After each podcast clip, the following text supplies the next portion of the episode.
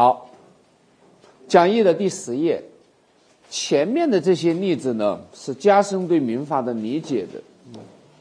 有人问所谓的民法的体系啊，这个就介绍了民法的内在体系。第十，我们从第十页开始讲起。第一章民事法律关系，这其实是一个非常重要的内容。我们的民法呢，不管是司法考试还是民法学，它只追认一个问题。就是出现了一些事情，这样的事情在民法上有没有意义？如果它在民法上没有意义，它就不是民事法律事实；如果它在民法上具有意义，它就是民事法律事实。那么我们就要问：这样的一个具有民法上意义的事实，将会在谁和谁之间成立一种什么类型的民事法律关系？从而谁有权对谁主张什么权利？这就是民法的所有的内容。因此，民法就是六个字：民事法律关系。其实，我们司法考试的所有的考题考的都是这个问题。可是，我们有时候要求还更高一点。啊，歌德的表哥萨维尼搞出了民事法律关系这么一个抽象的概念，就是希望我们来关照我们的民法的运作一个很重要的工具，那就是我们的思维方式。我们就是采用民事法律关系的思维方式。因此，要求我们来抽象的来看一下民事法律关系。民事法律关系的这个概念的产生是非常重要的，它使民法的体系化就更加好了。以前的这个民法就没有那么好的体系化的。好，我们就不讲多了。因此，事实上，在二零一零年以前，每一年的第一题必考民事法律关系。这几年呢，略有所变化，但是事实上并没有根本的改变。民事法律关系这个知识点的重要性，在第十页呢，我们先看三个问题。我们日常生活中常常见到的这几种民事法律关系，你知道在各方当事人之间成立的是什么法律关系吗？第一个，最近被央行啊已经下手的余额宝、支付宝；第二个，我们买商品房的按揭；第三，加盟连锁。比如汉庭啊、如家这样的加盟连锁。首先，我们来看一下支付宝当中的法各方法律关系。余额宝呢，我也还想写在这个地方，但我仔细一想，我自己都不知道它是什么样的法律关系，也还查了一下，现在还搞得不是很清楚。但是支付宝呢，通过这几年大家的研究，虽然有争议，但是已经形成了一种共识。支付宝的运作，大家肯定都知道。像我们家虽然是穷人，但我们家现在百分之六十的东西都在网上购买。支付宝我就不介绍了啊，大家都知道。我举了一个例一，甲在丙网站，丙网站呢就是淘宝网，开设网店出售家具。乙在淘宝网订购甲出售的一套价值一万五千元的沙发。已办理了支付宝，并向支付宝账户存款一万五千元。甲向已交付出售的沙发，并经已验收后，已指示丙将支付宝账户中的存款向甲支付一万五千元。丙按照与甲的约定，提起一定比例的价款作为报酬。若甲确定不对履行买卖合同义务，丙负有向乙返还支付宝账户存款的义务。当然，这个所谓的返还义务呢，就是说，丙，你只要愿意取，你就可以把这个钱转走就可以。这样的一个关系就是支付宝的关系。那是甲是在网上开网店的出售、出售的经商经营者，乙呢就是搭建了这么一个支付的交易的第三方支付平台，这就叫淘宝网。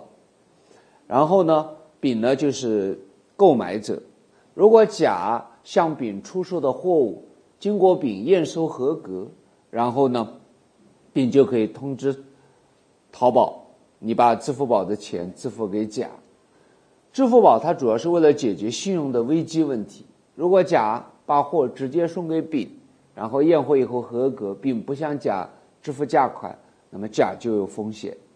反过来也一样，如果丙先把钱都支付给甲，但是呢，甲不发货或者发的货不合格，那么丙的风险。也很大，那么就为了解决这样的问题，马云就照搬了美国人发明的这样一种第三人支付平台，就成功的解决了这么一个问题。那么，如果要问你，在他们各方当事人之间成立的是什么民事法律关系呢？这个被考察的概率是很大。我们司法考试有个隔年考现象，像我们二零二零一四年的民法的考题，它就最像二零一二年。那么，第一个在甲乙之间的这个关系，你别说啊，真正的考的时候再去问，在甲乙之间成立什么民事法律关系？估计有百分之八十的人都不能答对，因为他觉得哇，我没准备，这我咋知道呢？他就不动脑筋，他太不相信自己了。因为第一，这第一个问题，甲乙之间成立什么法律关系是不需要学法律的，他考也都是送分的。其实二零一二年考那个信用卡，问持卡人，他刷完卡以后，他和发那个信用卡的银行之间成立什么法律关系，这是不用学法律的，他成立借款合同关系。啊，然后那个持信用卡的人到商场里面刷卡买东西，持卡的人和商场之间成立的是什么法律关系？它是买卖，这是不需要学法律的人他都知道的。因此，有时候我们不要吓唬自己。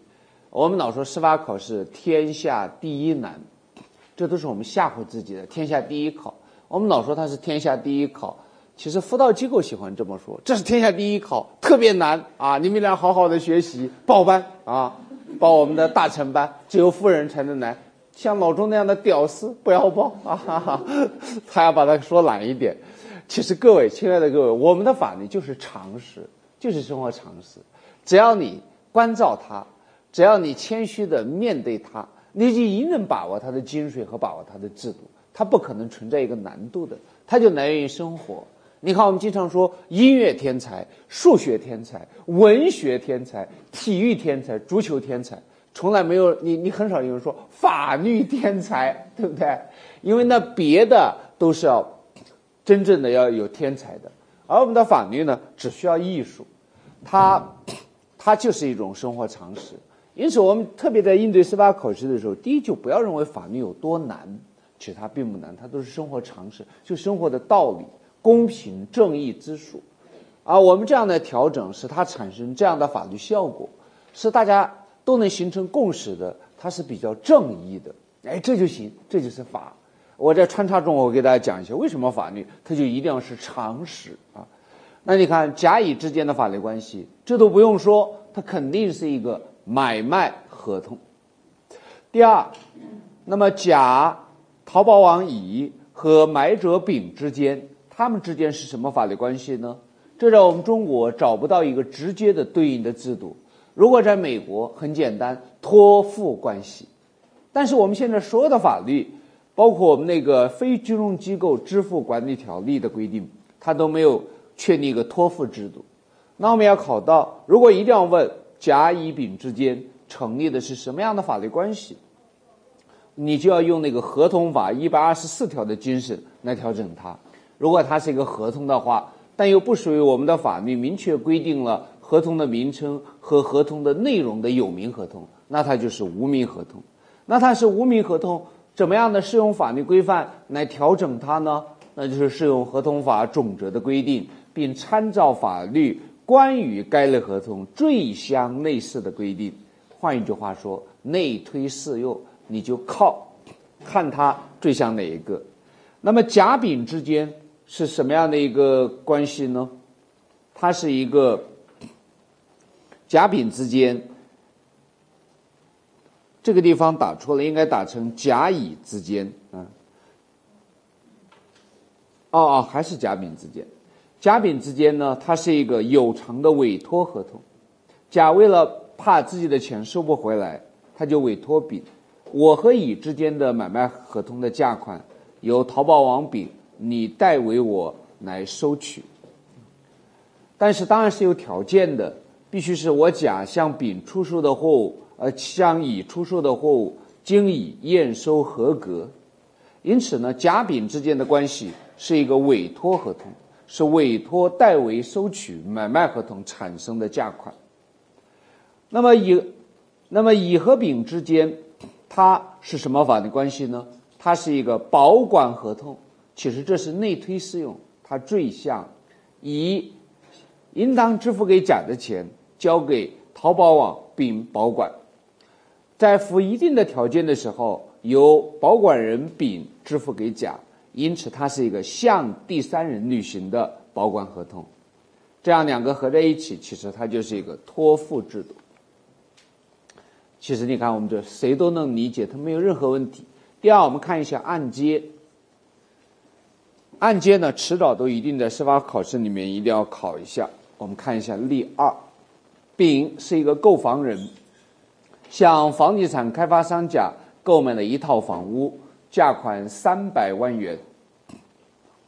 丙向乙银行贷款三百万元，分二十年付清本息。丙将所购房屋在丁保险公司投保财产险，指定受益人为乙。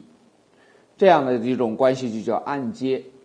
按揭呢是美国的制度，英文叫 mortgage，香港呢把它翻译成按揭，我们中国呢就用过来了。那我们都知道，按揭里面一定有商品房买卖合同。房屋买卖合同，第二呢，一定有一个抵押，呃，否则的话就不称其为按揭。在我们举的这个例子里面呢，一般而言，按揭的合同是一个三方合同，有买房人丙、房产开发商甲和贷款银行乙。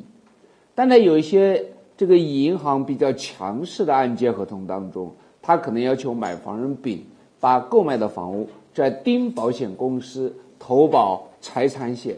如果房屋毁损灭失的，丁公保险事故发生了，保险公司应负有支付保险金的义务，但是受益人是银行，并不支付给，并不支付给买房的丙。如果办理过汽车的贷款，贷款购汽车业务的话，你都知道，那必须投保商业险，而且指定贷款的银行为受益行，道理就是一样的。那么这个地方，如果要问各方当事人之间的法律关系呢，其实也一样，也是大多数都不需要学法律，都是能知道的。也二零一二二零一二年有个姑娘，她说她考了三百五十七分，说案例分析题她一分未得，哇，我只要得三分就过了。我说这只能怪你自己的心理状况，因为二零一二年案例分析题没有学过法律的人，应当可以稳得六分。他就不相信，就信用卡各方之间的关系。我说你不相信，我们就问这个司机。我说你学过法律吗？司机说没有。哈哈。然后我们就问那个司机，信用卡各方当事人形成什么法律关系？这可是司法考试的三分啊！他在那个地方毫不犹豫的就回答了两分。因此呢，这些知识点啊，其实它也没什么难的。那么这个地方，第一个就是甲和丙之间。他们很显然形成的是房屋买卖合同关系，它也是一个买卖合同。第二，乙和丙之间成立什么法律关系呢？买房人的丙和贷款银行乙之间，他们成立两个法律关系。第一个，借款合同，丙是借款人，乙是贷款人。可是这个借款合同略为有些特殊。虽然丙是借款人，但是贷款人乙会把三百万元的借款支付给丙吗？不会，全部支付给房地产开发商。因此你要准确一点，它是一个向第三人履行的借款合同，那就是我们的合同法第六十四条的规定，向第三人履行的合同。它是并因此它和一般的借款合同它不一样。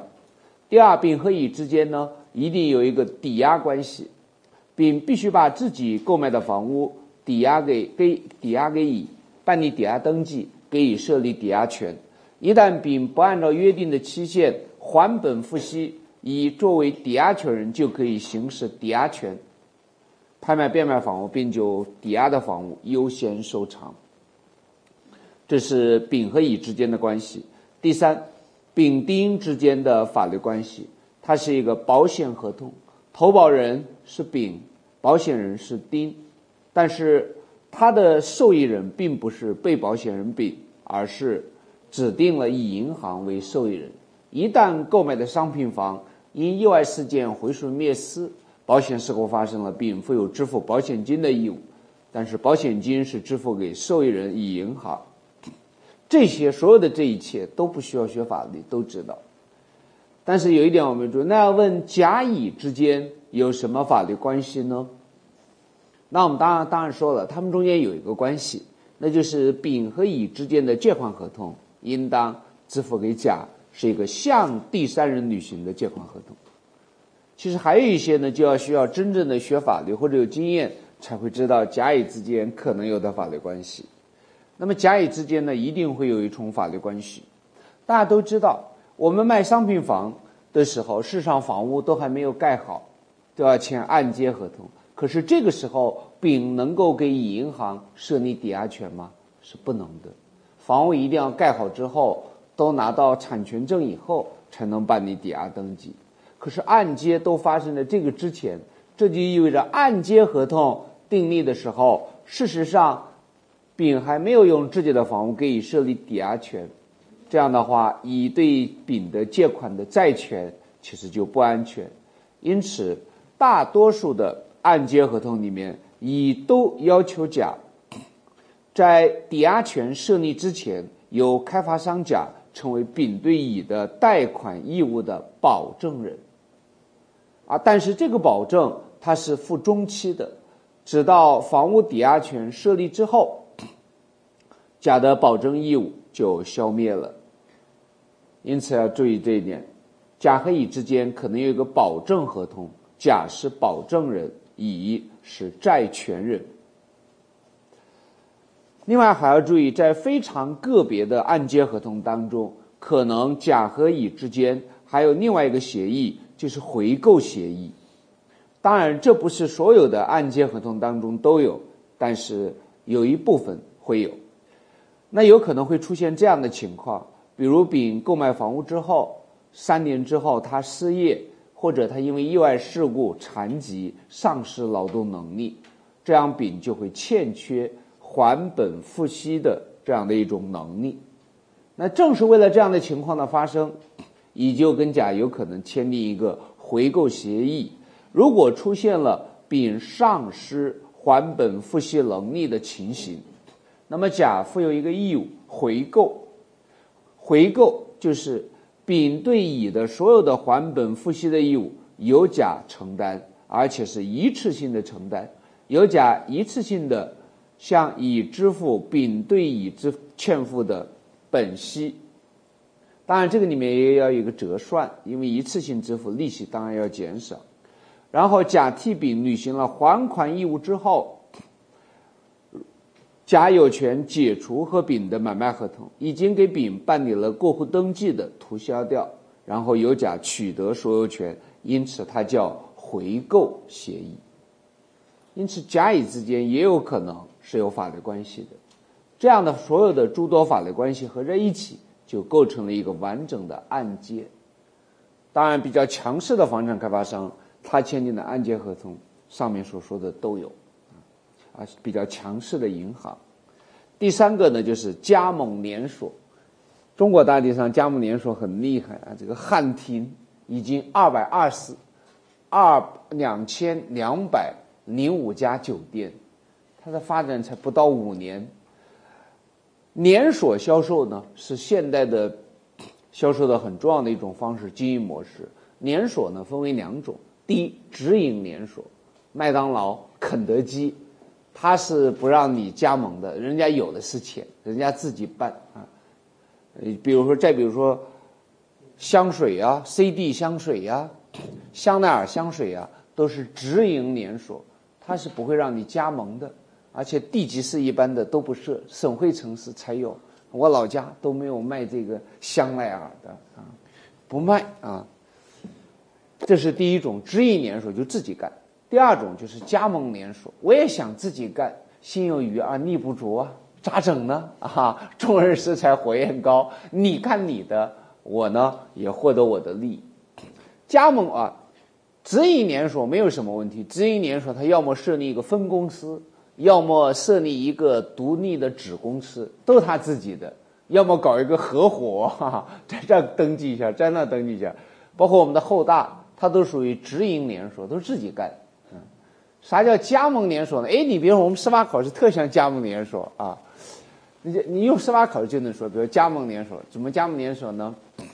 你这个宁夏的啊，银川的啊，这个西安的、广州的。第一，你们都用我的商标，厚大商标；第二，都用我的课程，但是你的乖，别必须按照我的课程设计来，我也有一个操作手册，你要按照我的规范来进行经营。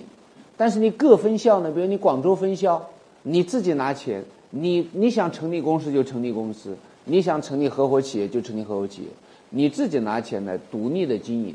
但你可以用我的商标，用我的品牌，用我的产品，用我的专利，用我的商业秘密。你必须向我提交一年交付固定比例的加盟的费用。我这是稳拿的。我获得这个收益的基础是我把你用了我的商标，我的商标很有名呢，厚大又大又厚啊。这个我有我一些我的杀手锏呢。啊，比如我们这教材才出了十天，都脱销了啊！年假一两次，哈哈，这个有我们有我们的优势，但是呢，因此你一年得给我交啊五万块钱，但是你的乖啊，我们这是有很大的抱负的，不是说打一枪换一个地方，那这将来要推进中国法治事业建设的，因此我们有标准，我们有操作手册，你在运营的过程当中必须按照这个来。这样的一种加盟的方式就叫加盟连锁啊。那么在加盟连锁当中成立什么法律关系呢？哎，我就举了个例子，例三：甲是一个杰士公司，拥有汽车杰士商标，乙是北京的加盟商，丙是天津的加盟商。丁在乙处购买杰斯汽车一辆，准备长期在天津使用，因为北京的比较便宜。啊那么，首先，甲乙之间、甲丙之间是加盟连锁的法律关系。他们之间的这个法律关系是什么法律关系呢？它是联营，它是共同经营，因此就叫联营。联营分为三种：第一，法人性联营，那就是甲和乙各拿出一笔资金或者财产，成立一个新的公司进行经营，这样就叫法人性的联营。第二种呢叫合伙性联营，甲乙之间各拿出一笔资金来，共同出资、共同经营、共享收益、共担风险，这叫合伙性联营。但是加盟连锁里面，第一，甲乙之间不是法人性联营，他们没有成立一个共同出资、成立一个法人，这法人是以自己独立啊设立的，因此它不是法人性联营。第二，它不是合伙性联营。谈不上甲乙共担风险，他也没有啊，他没有共担风险。事实上，也不是共享收益，是乙向甲支付固定比例的加盟费用。当然，双方也各有义务。因此，它是第三种联营，叫契约性联营。通过甲乙之间订立的这个合同、这个契约里面的权利和义务，来约束和规范甲乙之间的法律关系。因此，它是一个联营合同，是一种联营方式，是契约性的联营。第二，我们看一下，那么乙和丁之间成立什么法律关系呢？丁是在加盟商乙这个地方购买的商品，那么第一个，乙和丁之间成立买卖合同。因此，如果这个汽车有质量问题，构成违约的。那么，只有买受人丁有权对乙主张违约责任，因为违约责任是要遵守合同的相对性的。但是如果这一辆汽车有缺陷，因缺陷给丁或者其他的人造成人身财产损害，那根据侵权责任法第四十二条的规定，就构成了产品责任。这样的一个侵权责任。就不仅局限于乙和丁之间，因为根据第四十三条的规定，所有的受害人不仅包括丁，以及包括丁以外的所有的人身和财产遭受损害的人都可以作为原告。谁应当承担责任呢？销售者乙和生产者甲都应当对外承担无过错的不真正连带责任。那么现在的关，既可以把甲和乙列为共同被告。也可以只列乙为被告，也可以只列甲为被告。不真正连带的债务人既可以列为共同被告，也可以只列其中的生产者、销售者为被告。丁和乙所有的这一切和丙都没有什么关系，因为丙并不是丁买卖合同里面的销售者。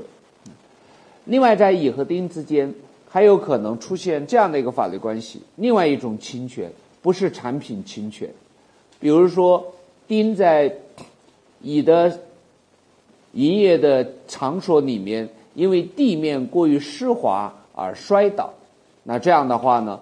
就构成了侵权责任法第三十条第一款规定的违反安全保障义务的 侵权损害赔偿。那么这个呢，只要乙有过错，违反了安全保障义务，丁就可以对乙主张侵权损害赔偿，是一种过错责任。那他找不找得到甲呢？甲，乙这可是你的加盟连锁店。他的这个营业厅的地面过于湿滑，导致我丁滑倒，身受重伤。那么这个关键要看甲对损害的发生有没有过错，因为违反安全保障义务的侵权责任，它是过错责任。乙如果有过错违反安全保障义务，那乙当然应当对丁承担违反安全保障义务的侵权损害赔偿责任。那么甲他承不承担呢？甲没有过错就不承担，有过错的就承担。那有人说，甲难道对乙的地面的过于湿滑也会有过错吗？有可能，但大多情况下都不会有，但也有可能。比如，在装修的时候，乙特别要求，为了打造我们的企业文化，为了为了形成统一的营销的风格，在装修的时候必须用什么材料？地面啊，要用。抛光釉的地板砖啊，只能用东鹏的，不能用马可波罗的啊，都要求了。装修完了以后呢，一报告，甲有问题，这地板砖太滑太光，滑的连蚊子都站不住啊！哈已经有好多顾客来，都已经摔跤了，必须得采取措施换。甲说别换，他们摔一摔没问题的，摔才能认识到我们的地板是如何的光滑，我们是如何。为他们提供好服务的，那么这样的话，以按照你的操作手册来的话，那么甲对损害的发生也有过错，这就构成多因一果，乙可以，丁也可以要求有过错的甲承担与其过错相应的责任。你换一个，我们这是买卖汽车，你换一个也行啊。汉庭的加盟连锁，由于乙汉庭上海店，乙这个汉庭店走廊上的灯光过于灰暗。因此，丁踩空了，跌倒遭受损害。那么，这个你一看就知道，这是乙他违反安全保障义务，给丁造成损害。因为你这个酒店的走廊是公共场所，乙是负有一定程度的安全保障义务的。灯光过于灰暗，给丁造成损害，因此乙对丁构成侵权责任法三十七条第一款的违反安全保障义务的侵权责任。那么甲对此承不承担责任呢？那要看甲对灯光灰暗给丁造成损害有没有过错，有过错的甲就承担与其过错相应的责任。那么在这个里面，甲一般来讲可能并无过错。那为什么要举买汽车呢？因为我们还的加盟连锁是卖东西的，那这样的话里面就有个产品责任，产品责任就可以突破相对性，三生产者、销售者都要承担责任。最后一个，丁和丙之间有什么法律关系呢？一般来讲没有法律关系，但有可能会有这样的法律关系：丁之所以到北京购买汽车，是因为北京的折扣高，但他长期在天津工作，这一辆车都经常在天津使用。这车需要保养的时候，他一般来讲开到天津的 4S 店就做了保养，而且他在向乙购买的时候就问。我的车到天津保养应该没有问题吧？乙说没问题。我们和甲签订合同的时候，甲和我们都约定，不管在哪儿买的这个汽车，可以在中国的任何一个 4S 店进行保养，他不得拒绝。因此，基于甲和丙之间的联营的加盟连锁的契约，如果丁到丙那个地方去保养的时候，丙负有不得拒绝的义务。这个就来源于甲丙之间的加盟连锁契约，大多数销售商品的加盟连锁契约都有这样的一个协议。好，下面我们来看一下第十二页，就看一下过去的考题。其实说一千道一万都是这样的。第一个，二零零九年案例试试卷式案例分析题的第三问：二零零五年一月一日，甲与乙口头约定，甲承租乙的一套别墅，入住后不久，别墅的屋顶漏水，甲要求乙进行维修。乙认为，在合同订立时，乙对于漏水问题提前做了告知，甲当时并无异议，仍同意承租，故现在乙不应承担维修义务。于是，甲自购了一批瓦片，找到朋友开的丁装修公司免费维修。丁公司派工人更换了漏雨的旧瓦片，同时按照甲的意思对别墅进行了较大的装修。更换瓦片大约花费了十天的时间。装修用了一个月。问：甲丁之间成立什么法律关系？其内容和适用规则如何？那甲和丁之间呢？由甲自己购买材料，丁对甲的房屋的屋顶进行维修，并又对甲的房屋进行了装修。维修屋顶和装修房屋都是加工承揽合同，但这个地方你不能直接写加工承揽合同，因为它不是。因为它和加工承揽有一个严重的不同，加工承揽都是有偿合同，甲一定要向丁支付相应的报酬的，这个地方都是免费的。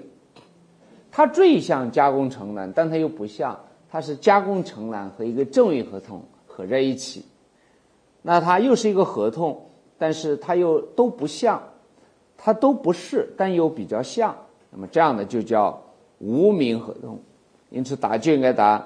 甲丁之间成立了无名合同，因为他是把一个赠与合同和加工承揽合同合在一起，就是丁不要钱，免费的为甲加工承揽。那应该如何适用法律规则呢？就是合同法一百二十四条的规定。像这样的法律没有规定合同的名称，也没有规定合同的内容的合同，就叫无名合同。他们也都是。成立并有效的，那如何调整它们呢？那就是适用合同法总则的规定，并比照法律关于该类合同最相类似的规定。因此，这个呢就应当适用合同法总则的规定，并比照加工承揽合同和赠与合同的规则来处理他们彼此之间的关系。关于装修费用，甲应不应当支付给丁？比照赠与合同，无需支付。这样的话，我们的丁的相应的义务，他也要比照赠与合同。比如说，装修的、维修的有质量问题，除非丁是因为故意和重大过失，否则的话，他是不承担违约责任的。因为赠与人的义务都要相应的减轻。同样的，关于什么才算履行了合同，那这个呢，就要比照加工承揽合同的约定。再比如说，既然是比照加工承揽合同。它有信任关系，定做人享有任意解除权等等，它就是道理就是这样的。就是点一下，各位，这个合同法一百二十四条是极其重要的，我们的司法考试特别爱考。在我们的后面的，在我们的后面的合同法的第一个问题，合同的分类里面，你会发现里面有很多的考题啊，都是考的这个。第一章合同的分类，我们翻到后边，反正咱们这个班有的是时间啊，其实也很紧张。听说刘凤科七天都讲不完，这个讲义的四百一十三页，这个里面有很多的题，其实也只是一部分。好，我们再翻回来，第十二页，我们看一下二零一二年案例分析题。案情：信用卡在现代社会的运用越来越广泛。设甲为信用卡的持卡人，乙为发出信用卡的银行，丙为接受银行信用卡消费的百货公司。甲可以凭信用卡到丙处持卡消费，但于下个月的十五日前将其消费的款项支付给乙。丙应当接受甲的持卡消费，并于每月的二十日请求乙支付甲消费的款项。丙不得请求甲支付其消费的款项，二零一二年三月，甲消费了五万元，无力向乙还款。甲与乙达成协议，约定三个月内还款。甲将其一间铺面房抵押给乙，并做了抵押登记。问题：二零一二年三月之前，甲乙之间存在什么法律关系？乙与丙之间存在什么法律关系？甲与丙之间存在什么法律关系？第一个，我们来看持卡人甲和发卡人乙银行之间成立什么法律关系呢？现在你找不到我们的一个合同规定的信用卡合同，没有。要有规定的，那直接就是信用卡合同就没有问题。实际上，甲乙之间的法律关系是多种类似的关系的一个拼凑。第一，它有个借款合同，啥叫信用卡？甲没有在乙银行有存款，但却可以透支，这就是借款合同。但你必须十五天之内要把它还清，还清了以后呢，你就不支付利息。你要过十五天都没还，那麻烦了。你的信用额度是六万的信用卡，你只刷了一百块，也按六万块钱支付利息。以前都是这样的。大概在三年以前是只按你透支的额一百块钱支付利息。前几年大家还小的时候，比如说你搞了个信用卡是三万的额度，你只刷了两百块，但是你十五天没有还，一拖了一年都没有还，一律按三万收息，而且还利滚利很重的。后来这太不公平了，才改成按你实际的。因此，甲和乙银行之间有一个借款合同，这是没有任何问题的。而且你要准确的来讲，它是无息借款，没有利息的。信用卡的发卡银行，它主要挣你的手续费，另外它不挣别的。只要你按期还款，你又不支付利息的，没有。这是信用卡，因为你信用好，你消费他们就足够赚钱了。但是你不能，你要信用好，你要按期还款。第二个呢，他们之间其实还有一个债务的承担的协议，甲。你拿着我们这个卡，这卡里面啥都没有，然后你去买好多东西，刷卡一买几十万的东西，人家都不会找你要钱的。你你的不对，你这个甲，你拿着卡到丙商场买东西，你不对丙商场基于买卖合同负担的有债务吗？这个债务由我发卡银行以免责的为你承担，丙商场不会告你甲的，说是你买了东西没付钱，我也没给他付，这。由我发卡银行乙给你免责的承担，它有个免责的债务承担的协议。你要把这两者合在一起，你说它最像啥呢？它最像委托合同。因此呢，它可以比照贷款合同和委托合同的规定，还是没有逃出合同法一百二十四条的规定。它这里面有借款合同，那这个免责的债务承担的协议就是委托，那就是甲委托发卡银行乙。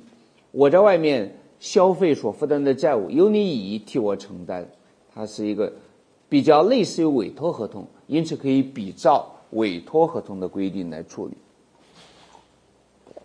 第二，如果问甲和丙之间有什么法律关系，就甲和丙商成什么法律关系，那是一个买卖合同。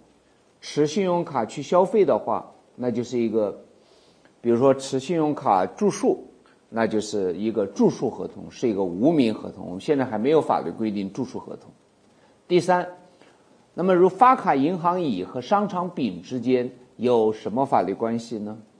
第一个，它有个委托关系，比较类似，那就是丙商场你一定要配合，到你这来买东西的，你当然希望他给你给钱，但如果来了持有我们银行的信用卡的人来，他是不给钱的，你也要接受他。他刷卡，你就要把东西给他。他对你付的账，由我丙由我乙银行二十天之内来替他还。因此，这是一个委托关系，一定要配合啊！你一定要这样的接受我们的持卡人到你这个地方来消费。因此，有一个委托的关系。第二，也有一个免责的债务承担的协议。所有的持卡人到你丙商场因购买货物。而欠付的价款由我以免责的承担，他们合在一起就最像委托合同，可以比照委托合同的规定来处理。事实上就是这么简单的一个问题。好，接下来呢，我们要注意一下雇佣和加工承揽的区别。第十三页，我们看一下二零零五年第六十二题，甲公司经营空调买卖业务，并负责售后免费为客户安装。乙为专门从事空调安装服务的个体户，甲公司因安装人员不足，临时叫乙制备工具为其客户丙安装空调，并约定了报酬。乙在安装中因操作不慎坠楼身亡，下列哪些说法是正确的？A. 甲公司和乙之间是临时雇佣合同关系；B. 甲公司和乙之间是承揽合同法律关系。如果是雇佣关系的话，那么乙呢，他在从事雇佣活动的过程当中遭受工伤，他就有权要求甲公司承担支付工伤保险金的无过错的责任，这就是无过错责任。法律依据规定的人身损害赔偿解释的第十一条，如果甲已经投保了工伤保险，那么他就有权要求社保局支付工伤保险金。甲没有投保的，由甲自己拿钱出来支付工伤保险金，是无过错责任。即便乙对损害的发生具有重大过失，也不影响工伤保险责任。但是，一旦甲和乙之间成立的是加工承揽合同关系，乙在承揽的过程当中使自己遭受人身损害，就应当适用人身损害赔偿解释第十条的规定。只有当定作人甲对乙遭受的损害，具有定做、指示、选任的过错的时候，甲才承担责任。因此，甲乙之间到底是雇佣关系还是承揽关系，甲是否应当承担侵权责任是不一样的。雇佣关系和加工承揽关系很接近，因为它们的内容都包含义务人乙要提供一定的劳务。那么，这个到底是雇佣呢，还是加工承揽？雇佣和加工承揽。有两个核心的区别，第一个区别，合同的客体不一样。雇佣合同的义务，单纯的是义务人乙向雇主甲提供劳务，只要乙按时按量的向甲提供了劳务，是不管乙的这个劳务能否产生甲希望的后果，经济后果，乙都因为提供了约定的工作量的质量，啊，质和量的义。劳务这样乙呢就全面而适当的履行了合同义务，但是承揽就不一样。如果是承揽，虽然乙也会提供一定劳务，但是他的客体和承揽合同的客体，它是乙一定要向甲交付约定的工作成果。我不管你乙的劳务是如何完成的。但是你乙必须向甲提供符合约定条件的工作的成果。那么，因此雇佣合同强调的是认真做事。你只要按时按量的提供了劳务，那么你就履行了合同义务，你就没有违约的行为，因此你就有权要求甲支付工资。但是承揽合同是一定要交付约定的工作成果，因此呢。它体现的是成功做事。如果你以交付给甲的工作成果不符合约定，那你就没有很好的完成自己的工作任务，甲就有权对你乙主张同时履行抗辩权，不给你支付报酬，甚至还可以解除合同。那么安装空调，它一定是加工承揽合同。我不管你的劳务是如何提供的，但你一定要把空调安装的很牢固。要交付约定的工作成果，因此从这一点来讲，甲乙之间就是承揽合同，而不是雇佣合同。第二个区别，那就是在雇佣合同当中，雇主和雇员之间的法律地位是不平等的，雇主可以对雇员进行领导和指示这样的一个法律关系，而在加工承揽合同当中，定作人和承揽人之间不存在领导。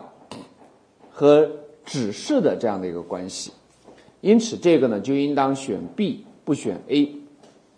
既然选 B，那么下面呢就应该选 D，甲不承担责任，因为甲对乙遭受人身损害不存在定做的过错，他没有定做烟花爆竹的生产，而是定做空调的安装，这样的定做甲是没有过错的。第二，也没有指示的过错。甲没有指示以违章冒险作业。第三，选任也没有过错。甲选任的乙是长期从事空调安装的个体工商户，具有相应的能力，因此甲在定做指示、选任方面都没有过错，因此甲就不承担责任，选 D。这说到底也是民事法律关系的问题。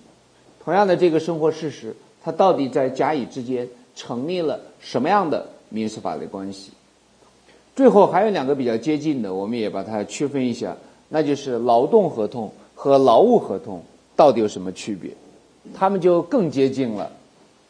他们的义务都是按时按量的提供一定的劳务，他是不讲这个。那他们之间的区别呢？主要的区别有以下五个方面。第一个呢，就是双方的主体是不一样的。各位，劳动关系也就是我们上面所说的雇佣合同。他的接受劳动的一方必须是单位，必须是国家机关、企业法人、合伙企业、个体工商户、土地承包经营者，只有单位才能成为劳动合同的接受劳务的一方，自然人是不可能成立劳动合同关系当中接受劳务的一方。比如说，甲请了一个保姆给他提供服务，由于甲是自然人，不是一个单位。甲乙之间就没有成立劳动关系，没有成立雇佣关系的可能性。但是如果甲是一个个体工商户呢？没有人给他做饭，他请了个保姆给他来做饭。这根据劳动合同法的规定，由于你甲是以个体工商户的身份请乙给你做保姆，他的工作任务是做饭，这就应当签订劳动合同。但是与此相对，劳务关系他不要求接受劳务的一方一定要是单位。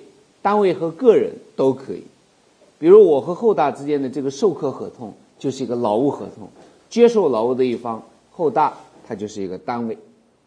但是呢，某一个人他他要过司法考试啊，觉得在班上听不舒服，把老师都招到家里面去啊，来来来，闹钟，湖北花脸猴啊，你到我家里来，一天一万啊，他有钱吗？啊？这个呢，我们之间也是一个劳务关系，他是自然人也是可以的，这是第一个区别。如果是劳务关系，接受劳动的一方既可以是单位，也可以是自然人。第二，双方的地位是不一样的。劳动合同关系当中，雇主和雇员的法律地位是不平等的。第一，他们之间有领导和被领导的关系，雇员你应当如何提供劳务？一定要受雇主的指示，他是有劳动纪律的。比如，雇主可以跟雇员说，穿衣服应该怎么穿，必须穿制服，不准穿超短裙来上班啊。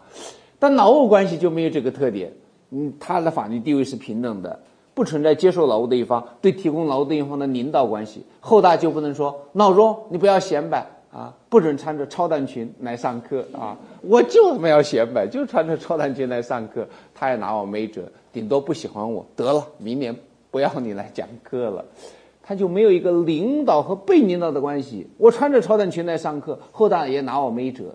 但在单位，单位有劳动纪律，不得穿着超短裙来上班。你穿着，你试一试，扣工资、扣奖金啊，通报批评、记过啊。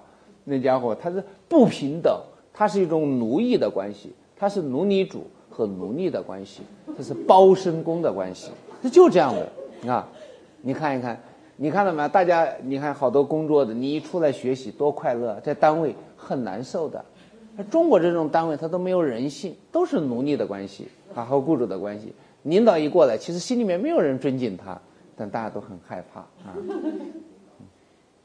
我我以前也啊，也当过公务员的，这是地位不同吧？第三，社会保障是不一样的。那么，如果是劳动关系的话，雇主其实他的义务很重的，他应当为雇员购买社会保险，很多保险。但是劳务关系当中呢，呃，没有这个义务。你比如说，你个人，你请一个保姆、钟点工、家庭教师，你并不负有义务给他购买社会保险。当然，你愿意购买，那也不反对啊。第四，提供劳务的一方遭受人身损害的救济是不一样的。各位，这个二零一四年一定要考。后面当然我们讲亲认证法还要讲，如果是劳动关系，这个雇员呢在执行嗯工作任务的过程当中遭受人身损害呢，分两种情况来处理。第一，比如说乙是甲公司的雇员，他出去到丙那个地方收钱，被丙打成重伤，那么雇员乙呢是因为执行工作任务遭受第三人丙的伤害，遭受工伤，那么他可以获得双重救济。第一，请求支付工伤保险金，如果甲投保了，就由社保局支付；甲没有投保，就由甲拿钱。大概在十二万元左右，工伤保险金是比较低的。第二个呢，由于加害人是第三人丙，乙呢依然有权要求丙承担一个完整的侵权责任，那就要看损害有多重，是否造成残疾。那一般来讲，如果造成残疾的话，赔偿的数额在三十五万元到五十万元之间。如果后续的治疗费用，那麻烦了，那可以赔一百八十万左右。啊而死亡呢，一般都是四十万元左右。当然，弄死不同的人，啊，这个赔的数额也不一样。高管和下面的员他是不一样，他收入不一样嘛。其实把人弄死、弄伤，并不是赔的是生命和身体，因为这是无价的。其实通说观点是他还那么样的年轻，你让他死亡，他要少挣好多的钱啊。他那么年轻，你把他弄成残疾，他要少挣好多钱。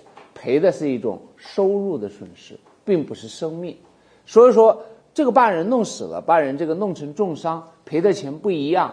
我们老说同命不同价，不是的，不是赔的命的价钱，赔的命那一万亿啊，那你赔得起吗？啊，好，但是呢啊，如果不是由于第三人造成的，比如说乙是甲公司的雇员，在提供劳务的过程当中。机械设备把手给弄坏了，这没有第三加害人，那么呢就只能走工伤保险。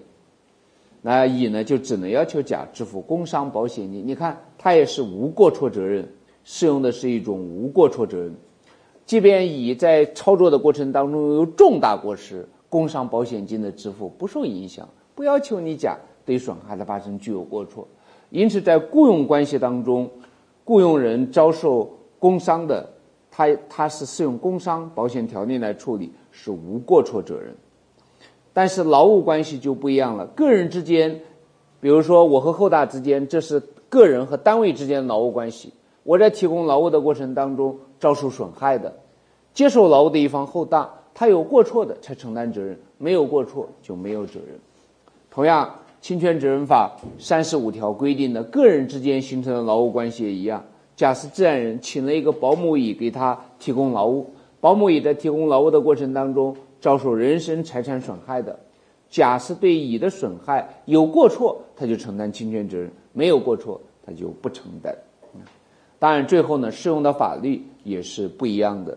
劳务关系适用劳动法和劳动合同法，它们属于行政法。我们以前把它叫经济法，其实它就是行政法。因此，劳动法它不属于民法部门。如果是劳务关系呢，那就是民民法上的合同，就应当适用民法通则和合同法的规定。第二个知识点呢，大家有一个印象就可以了，就是民事法律关系的分类。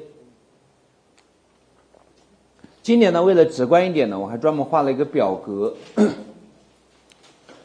第一个呢，分为人身法律关系和财产法律关系。人身法律关系就是以人格利益、身份利益。为客体不具有直接财产内容的法律关系，就叫人身法律关系，那就是以人格权和身份权为内容的民事法律关系。财产法律关系呢，是直接以财产利益为客体，具有直接的财产内容的法律关系，就叫财产法律关系。财产法律关系有哪些呢？你看上面这个表，以知识产权为内容形成的知识产权法律关系。物权法律关系、物权请求权法律关系、占有保护法律关系，所有的债都是财产法律关系。考过一次，二零零九年第一题的 A 选项：甲被乙的狗咬伤，甲请求乙承担侵权损害赔偿责任，在甲乙之间成立的是人身关系呢，还是财产关系？哎，财产。这虽然和人身有关，是乙养的狗咬了甲，导致甲的身体权遭受损害，健康权遭受损害。但甲乙之间，它不是侵权之债吗？所有的债都是以财产利益为客体，具有直接财产内容的民事法律关系。因此呢，这个大家体味一下啊，大概有个印象。我觉得在这个问题上，大家都没有问题。这个你看一遍以后都不用看了。我们这个书你不用从头看到尾，挑着看就可以。大家我相信都知道哪些内容是每年必考的吧？哪些内容是十有八九要考的内容吧？你在心里面琢磨琢磨，自己哪点这些每年必考的内容，还有哪个地方掌握的不牢靠，你就把这个地方看一看，都是挑着看。挑着看，你就好像是主人，就好像是主宰。你比如说，担保物权每年必考十分左右，我一回忆还是有若干地方不太熟悉，那你就用两个小时的时间，再把担保物权这一章看一下，然后呢，对照着历年真题，再反复的玩味玩味，自己再总结总结，提炼提炼，用掺入你的个人经验，掺入你的思想，然后你在心里面默默的陈述它。担保物权到底有哪些制度？真正转化为自己的东西，这样两个小时过后，你就感觉非常的棒。这十分的内容基本上已经弄妥了。下午再弄另外一个的时候，下午搞合同的效力，每年必考五分到九分，这个你已经掌握的很好，只是查漏补缺，那就很快的看一遍，又进行一下总结，进行一下提炼，在心底自己对自己说：可变更、可撤销合同。它有哪些种？撤销权谁享有？形式有什么特征？重大误解的构成要件有什么？哪些情形不是的？哎，这样的玩味回味。当然，在看的时候呢，李仁云老师说，民法是需要玩味的。其实哪个科目都一样，意思就是在这个掌握的过程中，掺入自己的理解，掺入自己的经验，把它降下来，就变成生活中的常识和那些小的道理，然后一掌握。那就这样一个一个的来，不要从头看到尾，从头看到尾，这有压力的。另外那个效果也不好，就一个一个来，重要的先干重要的，先来每年必考的内容，每个科目就这样，刑法、行政法、民诉、刑诉，你一定是知道这一点的。就这样挑着看，这么几条几步挑，一个月下来，你都能扳着指头算每一个科目已经掌握了多少分子的内容，考什么就复习什么。啊，弄一个算一个啊！千万你说这书表面看起来很厚，其实把例子教育没厚。你如果顺着看，压力就很大了。六百页，你一天看六十页，十天，看了后面忘了前面啊！有的人看到中间都老年痴呆了啊！挑着看，你挑着看就啥压力都没有了，而且感到非常轻松。就这样啊，就挑着看。因为你已经知道每个科目哪些内容每年必考，我们的民法二零一四年哪些内容每年必考，大家都知道，是不是？每个科目知道吧？一定要知道，迅速把历年真题看两到三遍，就什么都知道了。每一个科目啊，一定要快。前几天在上海遇上个小哥，哎呀，特别激动，钟老师，我就听你了。妈的！我一天看一百页的真题解析，很快，感觉非常好啊！嗯，大家也就这样，一天一百页，历年真题那个民法，三天看看看完一遍，这个就比就跟看小说一样的。有人说他妈看到头疼，啊，那还是得忍一下。你为了中国的法治事业，你不要奉献和牺牲嘛？你就把这个题看一下啊，然后把答案拆一下，后面的解析看一下。看着看着就不一样了，一定要快，三天来一遍，一个星期就把民法的看两遍，那一看门儿清了，你就知道民法哪些内容，他都考的你厌烦了。那每年必考就是这样的，哪些内容是十有八九要考的内容，你把刑法一看，都是一样的。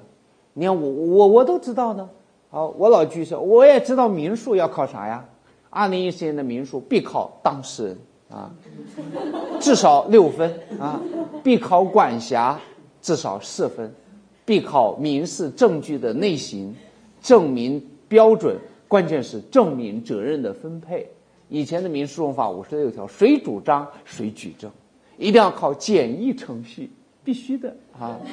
一定要看一审的期限的长度，一定要看上诉审如何审判啊！上述人的判决应当如何作出？执行程序当中的参与分配制度，对第三人啊债权的强制执行等等啊，谁不知道啊？因此你看呢，搞民诉你也是这样的，迅速把你的真题看一遍，掌握那个，然后就一个个的，妈先搞证据啊，证据有意思，挺有意思，撕碎的借款条啊，甲向乙借了十万，甲向乙借了十万块啊。呃，有一天呢，乙呢就起诉到法院说甲借十万不还，就出具了一个甲的借款的欠条，这个欠条特别特殊，已经撕碎了，但又把它拼凑起来的。甲就说：“我还了啊，那天我和我老婆带着十二万到乙的家去还钱，还完了以后说乙，我我向你还出的有借条呢，你得还给我。乙就把借条拿给我，我当时就把它撕碎了，就扔在乙家的纸字楼里面。”没想到乙这个王八蛋，他看我走了以后，把我撕碎的借条啊，这个把它拼起来又告我一次。乙说：“法官大人，my honor，甲说的都是谎话，哈哈，这个事实的情况不是这样的。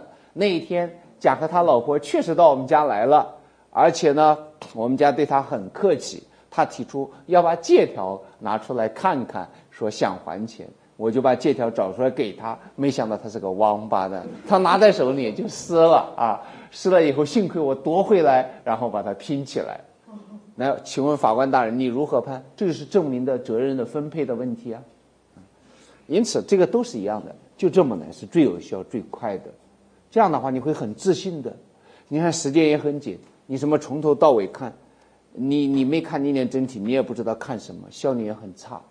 所有的民法的学员，我了解的都是第一章都很熟，第二章自然人很熟，标点符号都清楚。到了第三章民事法律行为，第第三章就有点开始陌生了，看着看着就没有动力了，看不下去，也不知道咋看。但你就这样把历年真题一看，你就带着问题，然后你挑着看，效果它就比较好。永远都是挑着看啊，复习的时候都是挑着的看的。不需要啊，顺着看，这样的话，第一效率高，第二特别自信。基本上你这样一来，到了七六月中旬的时候，你就非常的自信，非常的从容了，你就不会慌张了，因为你已经心中有数了。那个时候基本上就可以当导师了哈，在班上辅导辅导，指导指导啊。当然班长只有一个呢啊。好，今年大家选的这班长啊。还是女性职责很好，居然像小学一样。好，这是第一个啊，各位，财产法律关系和人身法律关系。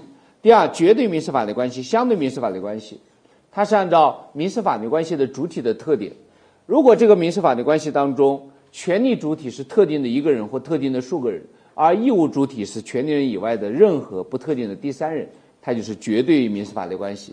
以支配权为内容形成的法律关系都叫绝对民事法律关系。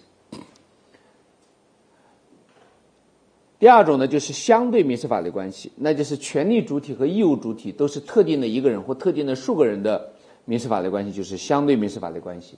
所有以请求权为内容形成的民事法律关系都是相对民事法律关系。第三，单一和复合。民事法律关系很单纯，只有一对权利义务内容的叫单一民事法律关系。单一民事法律关系非常的少，比如说赠与合同不负义务的，甲向乙赠送汽车一辆，是只有一个权利，乙请求甲交付汽车，移转所有权的债权和甲负有的相应的义务，它就很单纯。绝大多数民事法律关系都是复合的，它都有两对以上的民事法律关系。甲把汽车出卖给乙，这就是复合民事法律关系了，因为有甲的债权，甲要求乙支付价款多少和乙的义务，乙要求甲交付汽车并移转汽车所有权以及甲相应的义务。第四就是主从民事法律关系，两个民事法律关系相互依存，不能独立存在的民事法律关系叫从民事法律关系。从民事法律关系的特点，它具有成立上、内容上、移转上、消灭上、内容范围上的从属性，效力上的从属性。那抵押合同、质押合同、保证合同都是从民事法律关系。当然，地役权法律关系也是从民事法律关系，它从属于虚域地。第五呢，就是调整性民事法律关系和保护性民事法律关系，它是按照民事法律关系产生的原因，以违法行为所成立的民事法律关系就叫保护性民事法律关系，侵权、返还原物请求权法律关系、不当得利法律关系都是。调整性法律关系，它是以合法的行为产生的民事法律关系，比如订立买卖合同。第三，民事法律关系的要素，就是组成一个完整的民事法律关系必不可少的因素，就叫民事法律关系的要素。主体、内容和客体。主体呢，就是享有这个民事法律关系的权利、负担民事法律关系义务的人，包括四种：一、自然人，这个自然人不仅包括中国的自然人，还包括外国人和无国籍人。其实我们有时候没想到，外国人在我们国内也享有民事权利能力，那是当然的。不然的话，外国人到这个地方来，他不能吃饭，因为他没有签订餐饮合同的民事权利能力啊，那是荒唐的。他受伤了也不能主张损害赔偿，是有的。包括中国人、外国人和无国籍人。第二，法人他也是可以的，公法人和私法人都可以。第三，其他组织。个体工商户、土地承包经营者、个人合伙、分公司，大家注意一个常识：银行都只有一个法人，总行是法人。上海分行、工商银行、上海分行、建设银行、江苏省分行，它都不是法人，它都是其他组织，它是不能独立承担责任的。你说工商银行上海分行多少钱？但它不是法人，他没有责任的独立性。当他不足以负担他的债务的时候，就可以告工商银行总行。第四呢，就是国家，国家在特殊的一些情形下也是民事法律关系的主体，发国债，国家为他的工作人员的侵权行为承担侵权责任。第二，第二个呢，就是民事法律关系的内容，那就是双方的民互相的观点，主要是。当事人享有的民事权利和负担的民事义务，但也不仅如此，它要比权利义务的内容要丰富，还包括风险。比如说买卖合同的风险负担，它既不是出卖人的权利，也不是买受人的权利，也不是他们的义务，它就是买卖合同里面的民事法律关系的内容，它就是风险负担的问题。再包括其实还有全能、法律约束等等，但主要是民事权利义务的。内容，第三就是民事法律关系的客体，就是权利和义务指向的对象。不同的民事法律关系，它的客体是不一样的。第一，物权法律关系的客体是物，动产、不动产和法律规定的特定的权利。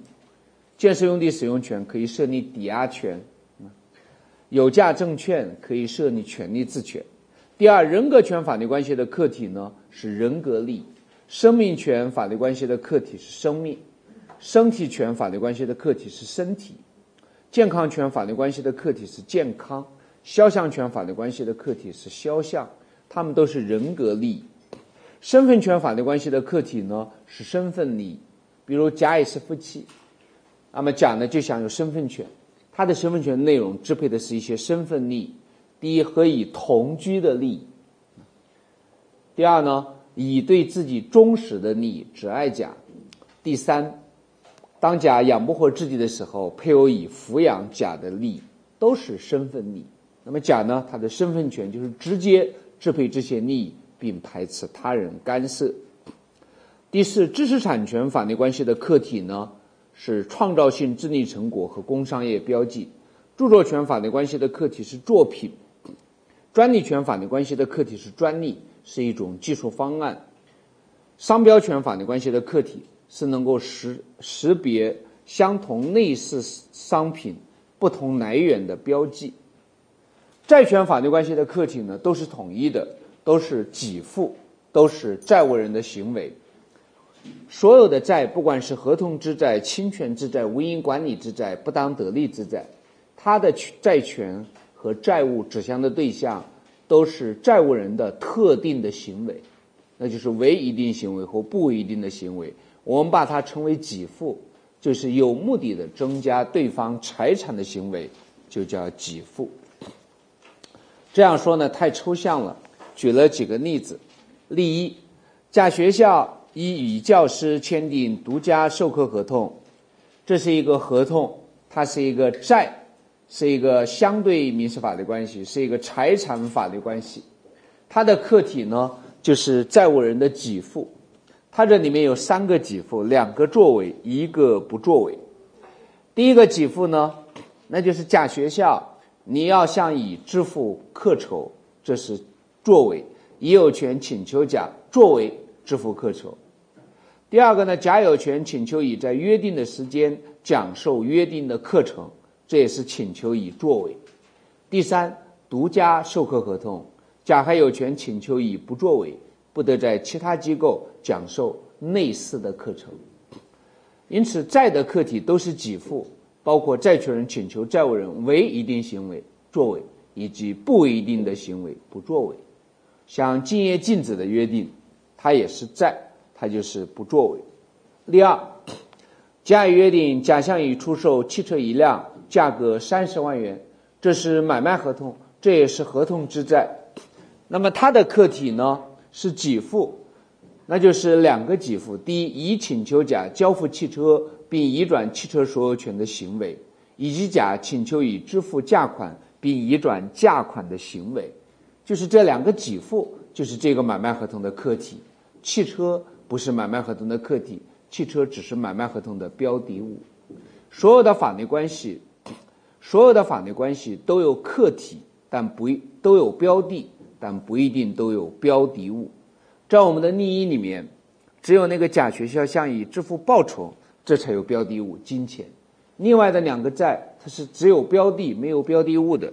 讲课是提供劳务的，它就只有标的而没有标的物。那么，例二里面汽车呢，它是标的物，它不是标的，不是客体。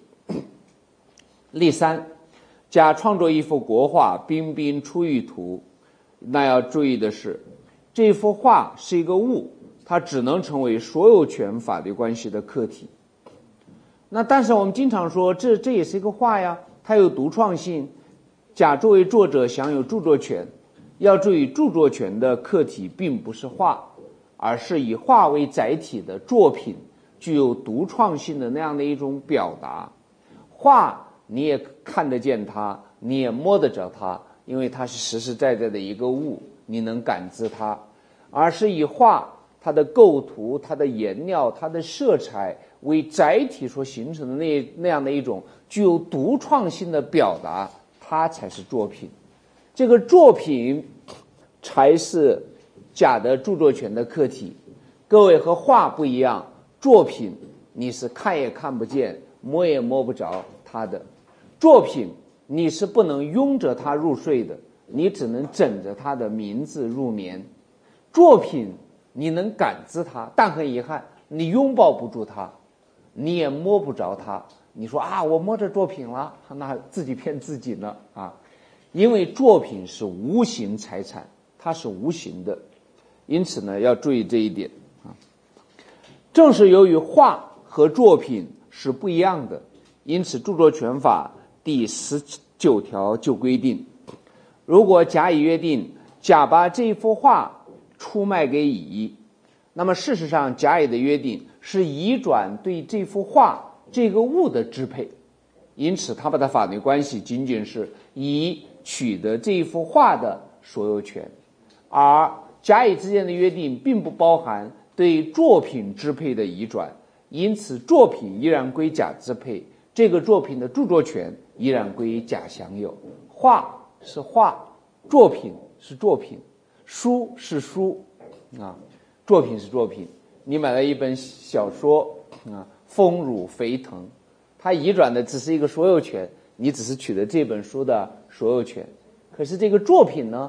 他并没有莫言，并没有和你达成协议移转给你，这个作品依然归莫言支配，一样的道理。但是它毕竟是画，它和我买一本书不一样。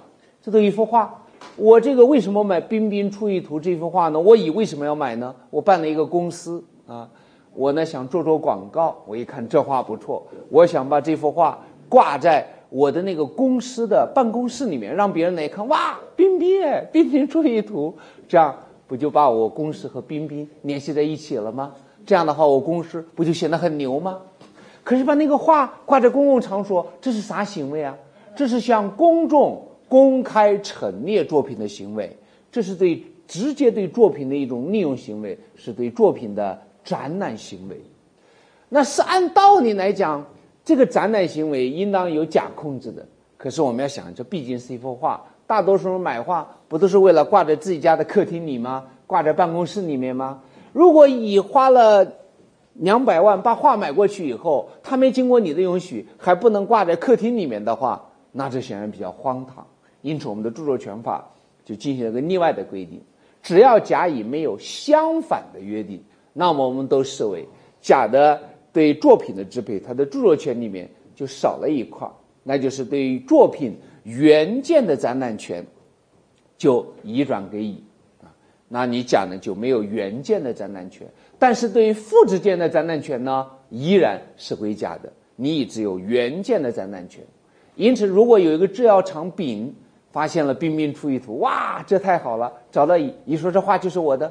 然后，丙药厂说：“你能不能允许我们，我们就用这幅画来为我们的药品做广告，在公共汽车做平面广告？”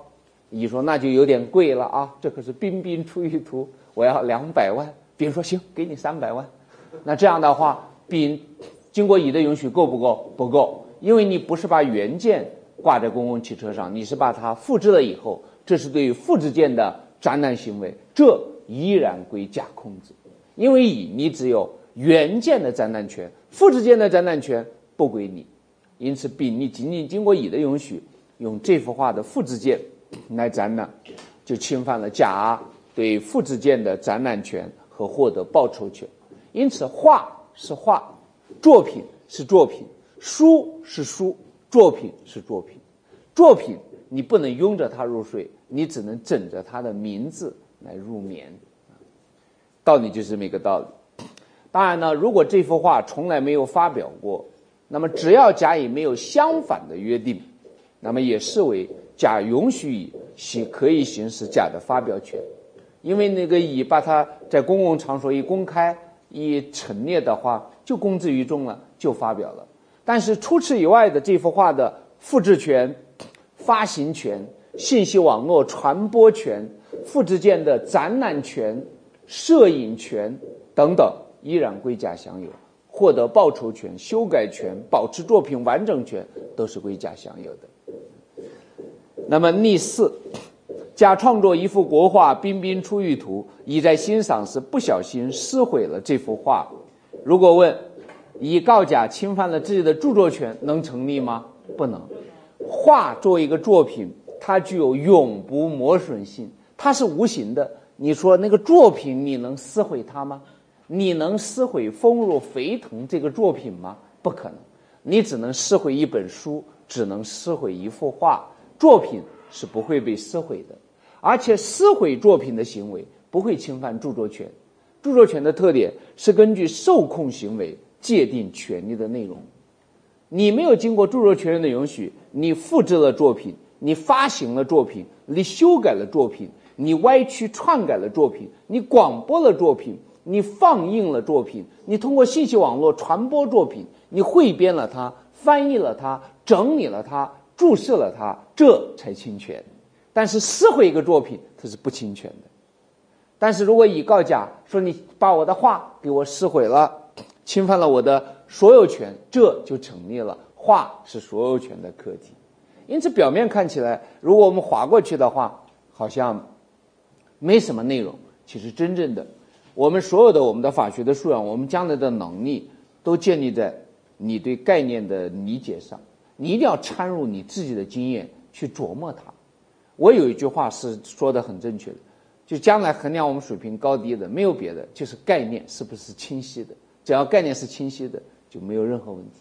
困扰我们民法人的法律人的所有的问题，都是在概念上理解其实还不到位。只要概念是清的，法律它就没有任何障碍。而概念也是很容易清楚的，因为法律都是生活的常识。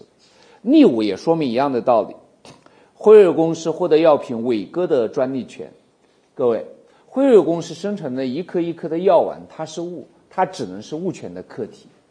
我们老说这是专利产品，它是专利产品，但它不是专利。辉瑞公司作为专利权人呢，它的专利权的课题指向的对象呢是专利 （patent），它是看也看不见、摸也摸不着的，它就是一个技术方案，它是一张纸权利要求书上写的一个技术方案。我们这个药品专利呢，它的特征在于它是一种药，其特征在于用什么什么样的原材料合在一起，怎么样的加工，服用以后对人体产生什么样的作用，人体会产生什么样的反应，因此它就是一个技术方案。其实辉瑞公司生产的药，它是物，是物权法律关系的客体，啊，因此呢，如果有人偷了这个药丸，他不会侵犯辉瑞公司的专利权的，因为呢，偷的是一个物，它和专利权没有直接的关系。但如果有人没有经过辉瑞公司的允许，也用这个技术方案制造这个药品，或者进口用这个技术方案擅自制造药品，或者销售擅自制造的这个药品。那你不就用了这个技术方案吗？那就会构成侵权。因此，只要任何人没有经过辉瑞公司的允许，制造、使用、销售、许诺销售、进口、擅自制造的这种用这种技术方案制造的这个药品，那就会构成侵权。因此，药是药，专利是专利，它不一样。其实，商标也是一样的。好。二零零八年第一题，关于民事法律关系，下列哪一选项是正确的？A. 民事法律关系只能由当事人自主设立，当事人自主设立的只是其中的一个方面。通过单方、双方、多方法律行为成立的民事法律关系是当事人自主设立的。除此以外的还有法律规定的侵权之债、无因管理之债、不当得利之债。B. 民事法律关系的主体及自然人和法人。还缺两样：国家和其他组织。其他组织又叫第三类民事主体。C 民事法律关系的客体包括不作为；债的法律关系的客体呢是给付，它就包括债权人请求债务人作为或不作为。因此，C 是正确的。D 民事法律关系的内容均有法律规定。事实上，通过法律行为成立的民事法律关系，它的内容主要是当事人意思自治，是当事人约定的，而且约定优先。因此民事法律关系的内容呢有法律规定的也有当事人约定的。好休息十分钟。